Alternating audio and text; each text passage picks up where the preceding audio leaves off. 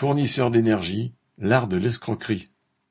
Le médiateur national de l'énergie, chargé d'informer le public et de tenter de résoudre les différends entre consommateurs et fournisseurs d'énergie, vient de faire paraître son rapport pour l'année 2020. Les litiges entre les abonnés et leurs fournisseurs d'énergie ont augmenté de 19% en 2020, après une hausse de 35% en 2019. Les grandes sociétés ont évidemment la palme.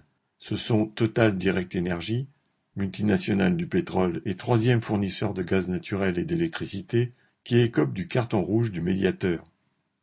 Eni, trust italien du pétrole, condamné à une amende de 315 000 euros pour des manquements aux règles du Code de la consommation. Engie du groupe Suez ou l'entreprise espagnole Iberdrola. Avec l'ouverture à la concurrence pour la fourniture d'électricité, toutes ces sociétés rivalisent depuis des années pour accaparer une part du marché. Il ne s'agit pas de produire, mais de spéculer sur l'achat et la revente d'énergie. Pour enrichir leurs actionnaires, tous les coups sont permis, démarchage insistant où on promet des tarifs mensuels cassés, mais en oubliant de parler de régularisation de fin d'année qui rend la facture beaucoup moins attrayante. Pression pour faire renoncer le client à son délai légal de rétractation, remboursement et résiliation impossibles à obtenir, offre à prix fixe qui ne concerne que le prix de l'énergie, sans parler des taxes ni de l'abonnement.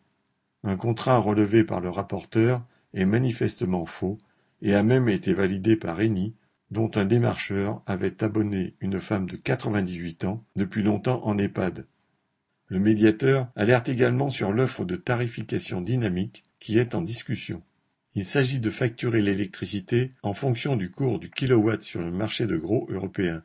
Ce serait au client d'être attentif aux variations de cette bourse et de consommer au moment où l'électricité est la moins chère, selon un des fournisseurs.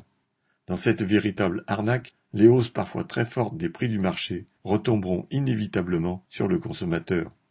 Entre EDF, qui augmente régulièrement ses tarifs et se comporte comme une entreprise capitaliste ordinaire, et les nouveaux fournisseurs aux dents longues, le choix n'est pas large alors que la fourniture d'électricité, désormais indispensable, devrait être publique et aussi abordable que l'air que l'on respire. Sylvie Maréchal